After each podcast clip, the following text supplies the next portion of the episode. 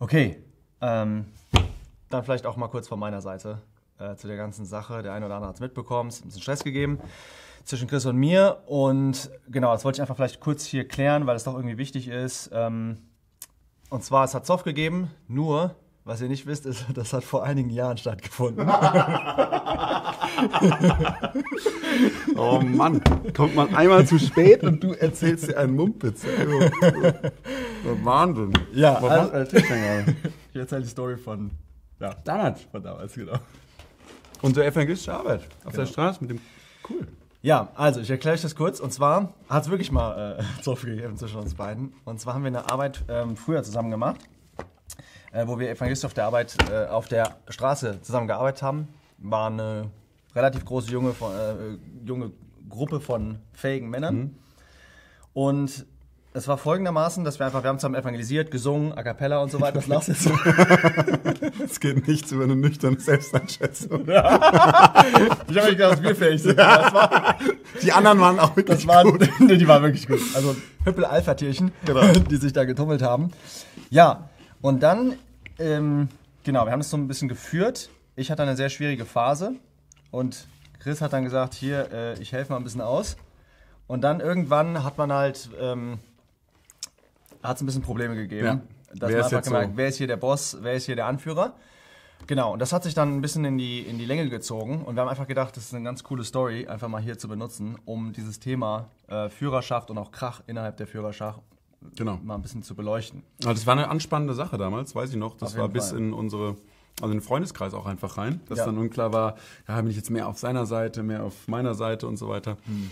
Und ähm, wir wissen auch aus, aus Gesprächen mit Leuten, ja, dass zum Beispiel in der, in der Jugendgruppe oder so, da sind eben Jugendleiter, auch in der Gemeinde irgendwie verschiedene Älteste oder so, dass es das, dass es das leider sehr oft gibt, ja, ähm, diesen Stress. Und das ist nicht unnormal, ja, weil in der Kirchengeschichte finden wir das auch schon öfter und auch in der Bibel sogar, ja, und zwar ja, oft einfach bedingt natürlich durch, durch fleischliches Handeln, zum Beispiel wie im, im Philipperbrief war das. Ja, Ja. eine total lebendige Ja, Gemeinde. ja, Übrigens gerade da, wo man viel auch im Evangelium gearbeitet hat. Der Mhm. Paulus sagt, ich sehe eure, eure Teilnahme am Evangelium, Mhm. an der Evangeliumsarbeit. Ja, ich freue mich darüber richtig. Aber Evodia und Syntyche, euch muss ich ermahnen, dass ihr wirklich einerlei gesinnt seid. Da gab es irgendwie auch Knatsch zwischen denen. Mhm.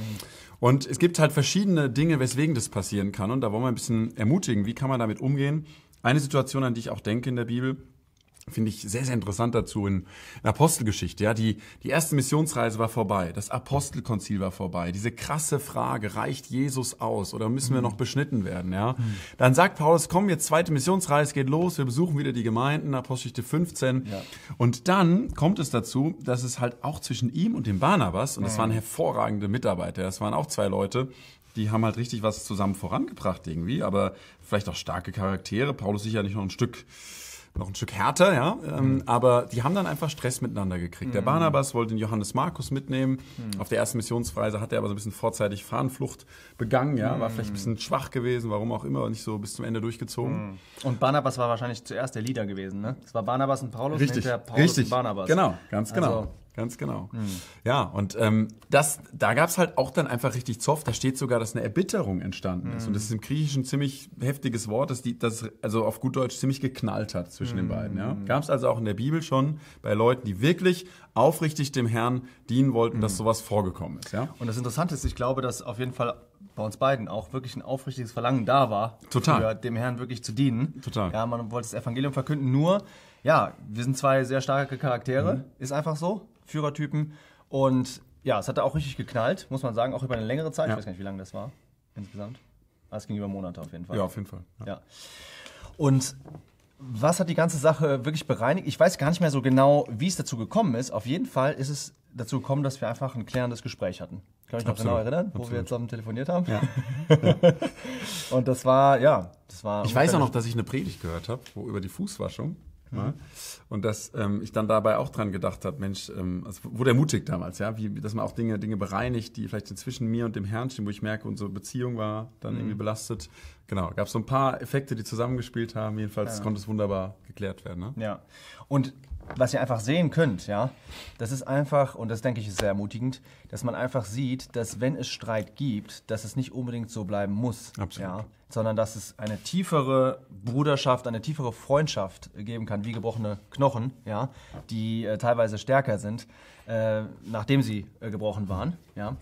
Ähm, und so können wir das auch sagen, ja, dass es einfach wunderbar ist, dass man hier diesen Dienst zusammen machen kann und dass es seitdem wirklich super gut geklappt hat. Total. Also in, in keinster Hinsicht irgendwie mal irgendwie einen Zoff oder irgendwas gegeben hat. Was, einfach, was ich denke, was einfach der Hammer ist, Ja. ja, weil man sich wirklich über sehr intime Dinge äh, hier ausspricht. Und natürlicherweise eigentlich erklärt werden kann, weil irgendwie wird es uns ja, Ja. natürlich, also wie unser Mensch strukturiert ist, Ja. so vom Charakter, müsste eigentlich immer einer sich jetzt mal durchsetzen und sagen, pass auf. genau. Ja. Ähm, die Ermutigung dabei übrigens, dass es geklappt hat, die findet man sogar auch bei der anderen Geschichte mit Paulus und Barnabas. Ja? Erstens, und das ist auch eine Ermutigung, die ich mitgeben will, wenn du in einer Jugendgruppe bist oder in einer Gemeinde, wo sowas passiert, wir haben echt mitbekommen, schon öfter, dass das Leute dass dann alles zum Erliegen kam. Weißt du, man hat nur noch gesprochen über diesen Streit die ganze Zeit. Man hat nur noch geguckt, wer steht auf welcher Seite und so. Was in der Apostelgeschichte so ist, der Paulus zieht los. Die Sache wird nicht direkt geklärt irgendwie. Der Paulus zieht los, macht die Missionsreise. Gott gibt viel Segen. Der Barnabas zieht auch los und nimmt sich jemand mit. Also Der Paulus nimmt sich den Silas mit, glaube ich. Der Barnabas nimmt sich dann den Johannes Markus mit. Und beide arbeiten im Team, in einem anderen Team dann weiter und verkündigen auch weiter. Es war natürlich nicht optimal und richtig, dass das primär mal stehen geblieben ist, aber das hat nicht die ganze Missionsarbeit zum Erliegen gebracht. Und das würde ich auch mal zu, zur Ermutigung sagen, ja, lasst euch nicht von allem dann so hemmen, dass keiner mehr irgendwas macht. Und außerdem schreibt Paulus später im Galaterbrief, wunderbar, Ja, genau. ähm, selbst Barnabas wurde durch die Heuchelei mit fortgerissen. Hat er sehr positiv über ihn gesprochen und auch später über den Johannes Markus. Ja, bring den mit, der Ja, ist mir absolut, nützlich zum absolut, Dienst im absolut. Kolosserbrief oder so. Da sieht man halt, diese Sachen wurden auch geregelt. Diese Verbitterung ist nicht stehen geblieben. Das Ja. ist wunderschön. Also das ist ein super Beispiel, echt. Ähm, ja, gibt es eigentlich noch andere Beispiele? Für was man so für, äh, für, für wegen, weswegen man Streit haben kann. Ja, genau. Ähm, muss ja nicht nur für, wegen des Dienstes sein. Es gibt auch zum Beispiel bei Paulus, denke ich, ähm, im Gefängnis. Da sagt er in 2 Timotheus 1, alle, die in Asien sind, haben sich von mir Ja, abgewendet. das Ja, da war war auch zwischen, zwischen den Leitern und so, da war auch ein Problem. Warum?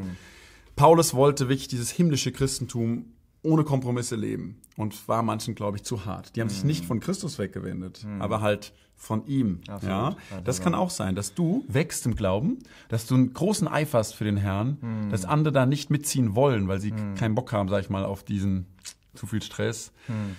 Schade, aber das gibt's leider. Ja, und das, das Heftigste ist natürlich, wenn ihr so fundamental abweichende Lehrüberzeugungen habt. Und da möchte ich mal einen Vers vorlesen, weil der vielleicht für unsere Zeit auch sehr krass ist. Das kennt man halt nur noch wenig, dass man das macht. Ich kenne viel, dass man sich wegen fleischlicher Dinge einfach streitet. Der, der redet nicht mehr mit mir, der hat mich blöd angeguckt und so. Ja, ja, ja. Wegen so banalen Menschensachen. Übrigens wegen denen man sich gar nicht streiten sollte, sondern Mhm. das schnell bereinigen kann, wenn man mehr eine Lammesart hat wie der Herr.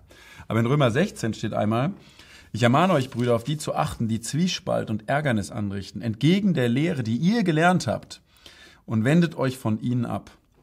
Hat der Paulus schon klar, wir Römer, pass auf, es gibt Leute, die bringen falsche Lehre. Konsequent falsche Lehre, ganz anders als was ich euch als Gottes Gesandter gebracht habe. Und da muss man sich auch mal, da gibt es sogar den Schritt, dass dieser Streit dazu führt, dass man sich sogar trennen muss. Aber das ist, geht hier wirklich dann um fundamentale Dinge. Absolut. Ja, um Timotheusbriefen, nicht wegen irgendwelchen Detailfragen. Ja.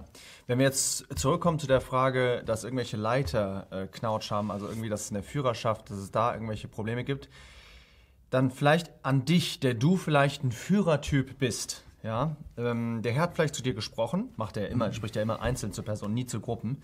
Und das kann manchmal für dich ein Problem sein, dass du denkst, ja, ich muss das machen, oder du hast eine, eine besondere Gabe.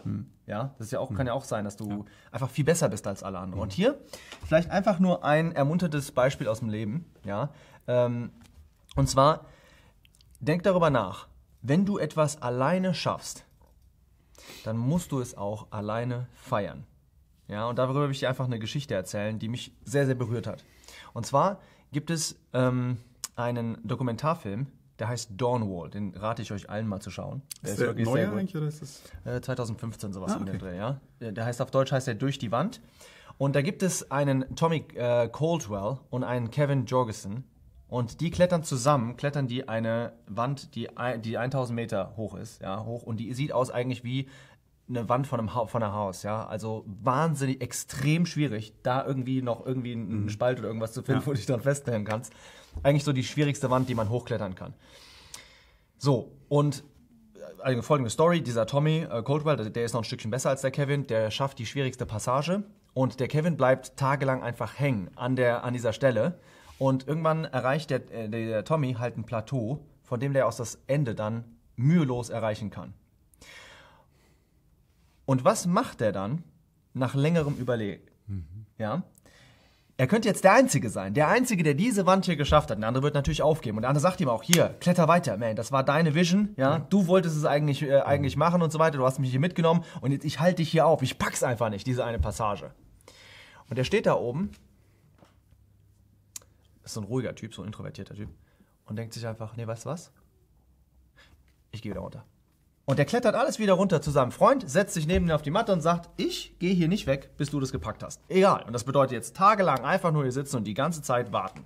Ja, bis er das packt. Warum? Weil alleine gewinnen nicht einmal halb so schön ist. Ja? Wenn du etwas alleine schaffst, dann musst du auch alleine feiern. Diese Person da, dieser Tommy, der hatte vorher eine Entscheidung durchgemacht ja? und er hat sich einfach gedacht, nee, das mache ich nicht. Ich weiß, was es ist, alleine zu sein. Und das finde ich so bemerkenswert. Ja? Nur Gott alleine kann Ruhm auch für sich alleine aushalten. Ja? Wir merken das sehr, sehr stark, wenn wir uns irgendwelche äh, Rockmusiker und so weiter anschauen, die Ja. behimmelt werden. Ja. Die können das nicht aushalten. Die kriegen den ganzen Ruhm und sagen, ja, wohin denn damit? Ich kriege das alleine, krieg, werde ich damit nicht fertig. Und Gott wird damit fertig. Er allein ist wirklich äh, würdig, ja, den Ruhm, die Ehre und Macht und so weiter zu bekommen. Und wir Menschen, wir zerbrechen daran. Ja? Wir wissen das von Sportlern und so weiter. Äh, viele Firmenbosse zum Beispiel auch, die eine ganze Firma leiten Ja. und die sind ganz alleine. Die würden einfach so gern mal mit jemandem reden. Und wenn du alles alleine machen willst, ja, ja, ich will das alleine machen, dann wirst du hinterher keinen mehr haben, mit dem du irgendwie darüber reden kannst, ja. Das ist ja auch unsere Zeit, ne? die Einsamkeitsepidemie, die wir eigentlich auch haben. Ja, Genau. Immer mehr. Deswegen, ich kann dir nochmal sagen, auch Ereignisse in meinem Leben in letzter Zeit haben mir wirklich nochmal gezeigt, wie wichtig das ist, oh, Gemeinschaft zu haben, weißt du, Ja. und einfach Bros zu haben, ja, auch andere, äh, mit denen man zusammen kämpfen kann, ja, und auch wenn vielleicht dein Mitältester, ja, oder dein Gemeindemitglied oder dein Mann oder deine Frau oder so anstrengend ist, es ist viel besser, zu zweit die Ziellinie zu durchlaufen als allein.